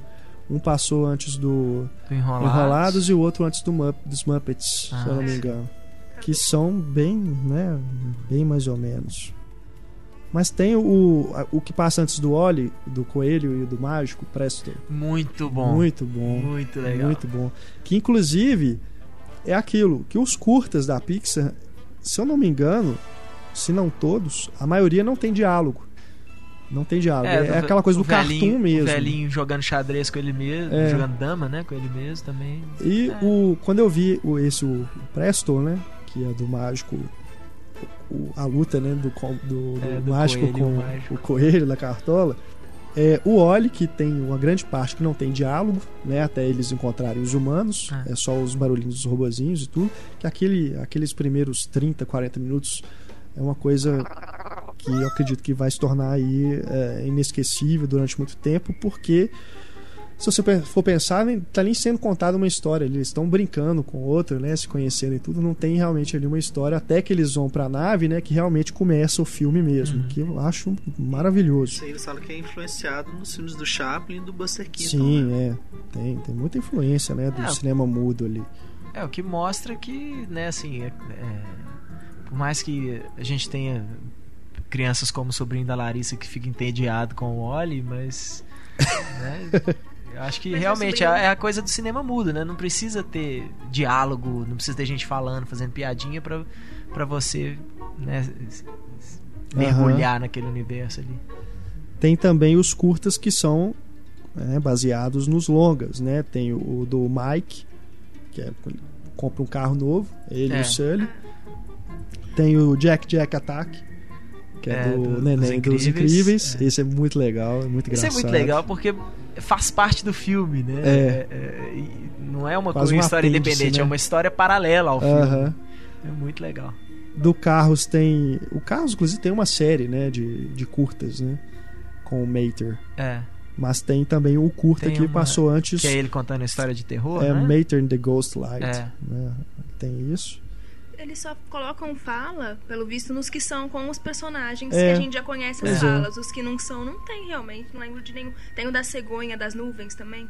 Sim, que é também mesmo. acho lindo, que também não tem fala nenhuma. É verdade. Tem o Bernie, que é aquele. É um, é um personagem do Wally que fica preso do lado de fora da nave, que ele é o Sim. que vai consertar, É, vai soldar, né? é o, Ele fica do o lado- robozinho soldador fica fica preso. preso. do lado de fora. É, é, no- porque no filme ele fica preso do lado de fora. Aí mostra o que que acontece depois, né? Tipo, porque a câmera. O Wally entra pra nave, a câmera. Né, fecha a porta, a câmera corta pra dentro da nave. É tipo, não, vamos manter a câmera aqui fora e ver o que, que esse robozinho vai fazer. Eu não vi o do Doug, que é o cachorro do Up.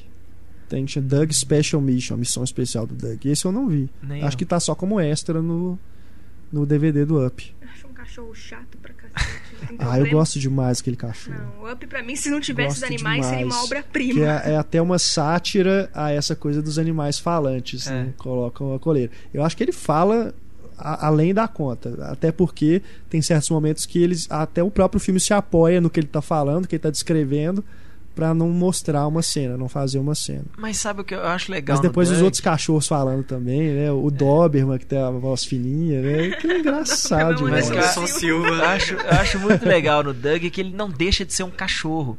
Normalmente os filmes de, de, de animais falantes, né? O animal é uma pessoa e só o visual é um animal. E o Doug não, o Doug eles pegaram literalmente um cachorro, tipo assim, se o seu cachorro pudesse falar, quando o cachorro fica feliz, É. quando o cachorro fica triste, quando Bola. o cachorro, é, sabe? Você fala dele não deixa de ser um cachorro, ele fala, mas ele não deixa É. de ser um cachorro. Isso é muito legal. Agora, não, vocês falaram do Anderson Silva aí, se fosse hoje o Up, com certeza. Com certeza eles iam Aqui no Brasil iam chamar o Anderson Silva pra dublar. Com certeza. dublar o Doberman com a voz fina. Mas tem aqui também o Dia e Noite, né? A gente falou. Tem também um que é do Ratatouille que eu também não vi. Tá no- nos extras do DVD, mas eu não vi. Que é com o, o Emily. São é os outros O ratos. gordinho, né? né? O ratinho gordinho. Tem também o que eu gosto bastante, que é o do, da ovelhinha. Esse tem a narração, não é diálogo, mas tem a Ah, narração, é. né? Bounding. É, muito triste. Bounding. É triste, essa sacanagem, né? Com, Aquilo é muito com bom. Aquela musiquinha é muito boa. Assim, É. Eu ficava tentando decorar a, Aham. a musiquinha. É muito É boa. muito legal. Aliás, por falar em musiquinha, o, o Heitor se casou com a música do Toy Story 3. É, Na hora tava que as na trilha crianças sonora do entraram. casamento do Heitor. Não, não é a música, não é do Toy Story 3, é do É Toy do Story. Toy o tema, é, né? o- é, o You Got a You Got a Friend in Friend Me. Me. Na verdade, foi a música que entraram as, as criancinhas. É, né? muito Uma legal. versão aí, violino, piano. Tô etc. bonitinho demais. Bom, vamos aqui pra gente encerrar o nosso podcast Pixar. Fazer um breve aqui top 5. É aquela coisa, né? De que a gente faz a lista aqui na hora. Mas depois, De cabeça. depois daqui a 5 minutos a gente muda a ordem, Com né? certeza. Não, Mas eu não vamos lá. filmes, eu no máximo mudo a ordem. Não, eu não vou conseguir dar ordem. É, mudar a ordem é A, foda. a Larissa pegou essa aí em cima da hora, eu não vou conseguir falar em ordem, não. Então começa, então vamos ser um espetão. Vamos lá. Os Incríveis, Toy Story 3, Ratatouille, ah, Wally. Falta um? Falta É. um. Ah, difícil. Eu ainda não vi Valente. Na hora que todo mundo fala mal de um filme, é que eu falo assim: posso que eu vou gostar. É, então, né? Os Incríveis, Toy Story 3, Ratatouille, Wally. Wally. E... Ah, vamos, vamos pra, pra defender aí a, a classe. Vamos botar o. o- só pra. Só pra desafiar todo mundo, bota o Vida de Inseto aí também. Larissa. Eu acho que tá na ordem. Up, Toy Story 3. Up aí, eu esqueci do Up, tá vendo? Up, Up! Esqueci do Up. Ups. Mas deixa quieto, tá bom. Up, Toy Story 3, Monstros S.A., Ratatouille e Procurando Nemo. Você, Túlio. Eu vou de Wall-E porque eu gosto muito daquele robozinho. Você acha que você não gosta do robozinho, você não, sabe, não fala o nome dele certo, porra. Sou português. É o Oli. Sou É português. o Oli. O primeiro, assista o primeiro trailer do do, do, do Wally, você vai ver o Andrew Stanton falando um robozinho chamado Wally. Tanto faz. dane-se. Não faz. Wall-E, Wall-E. Vocês sabem de qual filme estou falando, Tá bom. isso que importa. Tulio. Agora seu nome é Tulio, não é mais Tulio. Túlio. É Tulio. Tá, beleza. É, Wall-E, é, Monstros S.A., o Procurando Nemo, Toy Story 3 e o Up. Mas o Up é interessante porque eu não consigo ver o Up sem lembrar do padre maluco que saiu andando de balão É. de um lado pro outro. Tipo, what the fuck, man? Morreu. Tipo, Foi isso que eu- né? Foi no mesmo ano, né? Foi 2008. Mas acho que foi antes. Foi um pouco Foi antes do antes, filme né? Eu, eu sei que eu- as duas coisas estão bem juntas, assim. Eu não consigo ver o Up sem lembrar do padre e começar a rir, cara. Mas é por isso que você pôs só top 5, não, né? Cara, provavelmente foi, porque Meu eu lembro Deus, disso. Eu sabia, eu sabia, Heitor. Sabia que tinha uma coisa. Mas não, peraí, mas a introdução do. Up vale a pena Ela demais. tá morrendo, a velhinha, ele. Você é insensível. Você é mais sensível ainda porque o padre morreu também. Ele morreu, cara. Ai, Balonismo ai. fatal. Eu provavelmente mudaria a ordem aqui do do primeiro lugar para do segundo lugar para baixo, mas o meu primeiro lugar absoluto é Ratatouille. Depois eu colocaria Os Incríveis, o Oli, não, Toy Story 3, o Oli Ô, e eu, o Toy Story 2. eu não era Toy grande fã do Toy 2, eu- Story. Eu, durante muito tempo, pra mim, foi o É. melhor filme da Pixar. Ainda tenho um carinho muito grande por ele. Eu não era grande fã do Toy Story, da, da Eu saga Toy cinco? Story até o 3. Depois do 3 eu falei, pô, bom pra cacete. É. Eu Bom. assisti todos graças ao Heitor. Que depois de me ameaçar de morte, você não viu Toy Story? Aí, Eu assisti todos em 3D quando eles lançaram. É, Eu queria ter visto, eu só vi o 3. Eu não, não- Qual foi ficou o primeiro filme em 3D da tempo, né? Pixar? Foi o Up. Foi o Up? O Wally, o Wally não é O 3D? Up eu vi em 3D. O Up quando eu vi no cinema eu vi em 3D. Se não demora, eles vão relançar, igual fizeram com Procurando Nemo, né? Eles vão devem fazer o Wally em a 3D. história. É. Bom, a gente tá aqui chegando ao final do podcast, só pra gente fechar aqui mesmo os próximos projetos da Pixar, como a gente disse, ano que vem tem o Universidade Monstros, depois em 2014 The Good Dinosaur, né, um bom dinossauro. Esse será dirigido pelo Bob Peterson e Peterson, também são novos diretores. A Pixar costuma pegar diretores de curtas, né, depois É. promover para os longas, né. Inclusive, o Universidade Monstros não é o Pete Doctor, que fez o primeiro, que, e nem o Andrew Stanton, que fizeram o É, se, primeiro. se eu não me engano, o primeiro Agora é o diretor que Dan veio Scanlon. de fora da, da Pixar pra dirigir um filme foi o Brad Bird. É, O resto é- era Tudo sempre gente lá casa, de né? dentro que ia crescendo na empresa, assim. O Bob Peter- Peterson é co-diretor do Up. é, né? O Pete Doctor, depois em 2015, faz seu novo filme, que ainda não tem título, mas se passa dentro da mente. né? e o Lee Unkrich, que é o diretor do Toy Story 3, também em 2015 está previsto aí um filme que se é sobre o Dia de los Muertos, Le- los Muertos, né? o Dia dos Mortos, que é aquele feriado mexicano. E o Procurando Nemo você. 2 está previsto para 2016, novamente com o Adrian, Andrew Stanton dirigindo. To- velho toma lá da cá, né? Esse, pro- esse projeto da mente, né, talvez é o que me deixe mais curioso, até porque o roteiro é o Michael Arnett que vai É. fazer, que é o que fez o Toy Story fez Toy 3, Story 3 e o também Pequeno Miss o Pequeno Miss Sunshine. Sunshine, né? É realmente algo a esse esperar com curiosidade. Acompanhe no Cinema e Cena as próximas notícias aí dos filmes da Pixar, a gente sempre dá um destaque para eles. E vamos aí ficar na expectativa do Universidade Monstros para o ano que vem. Tadinho do Andrew Stanton, né? Ele foi, fez o filme da Pixar, deu dinheiro, né? né? Aí ele vai lá e fez o John Carter, Carter, aí Fracasso. certamente a Disney falou, cara, agora você vai fazer Procurando Nemo Pois 2. Agora você vai repor essa grana aqui e você vai fazer o Procurando Castigo. Nemo 2. É. Castigo nada, tipo... Agora, porra... Você jogou a grana que você jogou fora, você vai ter que repor. É igual funcionário mesmo, ó, você tirou dinheiro do caixa, agora você vai repor, não vou descontar do seu salário. Vai fazer como, Procurando Nemo 2. Eu não sei como eu vou lidar com Monstros S.A. sem a Boo. Pois é, né? Que a Boo realmente é uma personagem que chama muito Ah, atenção, Eles vão né? arrumar uma Boo pro Monstro S.A. Agora não vai ter mesmo. Eu confio na Pixar. Não, eu também. Às vezes mostra a mãe da Bu. É. Quando era criança, tendo susto, né? Com, Uhum. com os monstros lá na faculdade. Eu quero pedir para vocês, nossos queridos ouvintes, nos mandarem mensagens falando aí também da Pixar, pra gente retomar o debate no podcast 2.0. Nosso e-mail para contato é o cinema@cinemascena.com.br. O nosso Twitter, arroba Cinema em Cena, nosso Facebook, facebook.com.br Cinema em Cena. Você também pode deixar mensagens para a nossa equipe aí na página do podcast. Voltamos então na edição 2.0, que também tem notícias, tem a Patrulha Cinéfila, tem recomendações da equipe e mais bate-papo A gente. descontraído, né? Vou, vou me despedir aqui agradecendo a audiência de vocês, meus caros, e também a presença aqui do Heitor, da Larissa e do Túlio. Vou Obrigado. pedir também para que a gente se despeça em baleiês. Oh, Deus.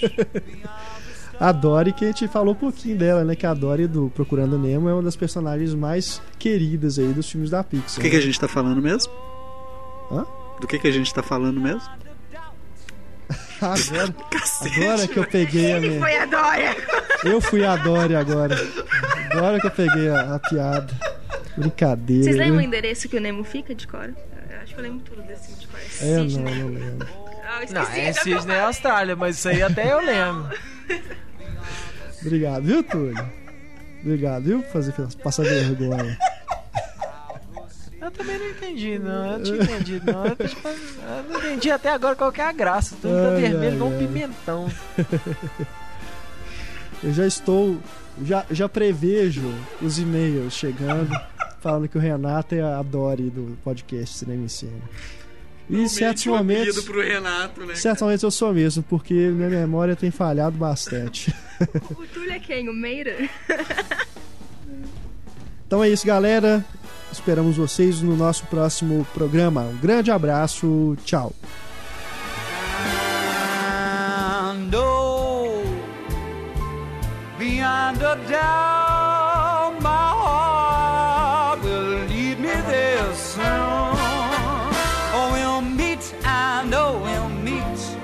on the shore. We'll kiss just as before. Happy we will be beyond the sea.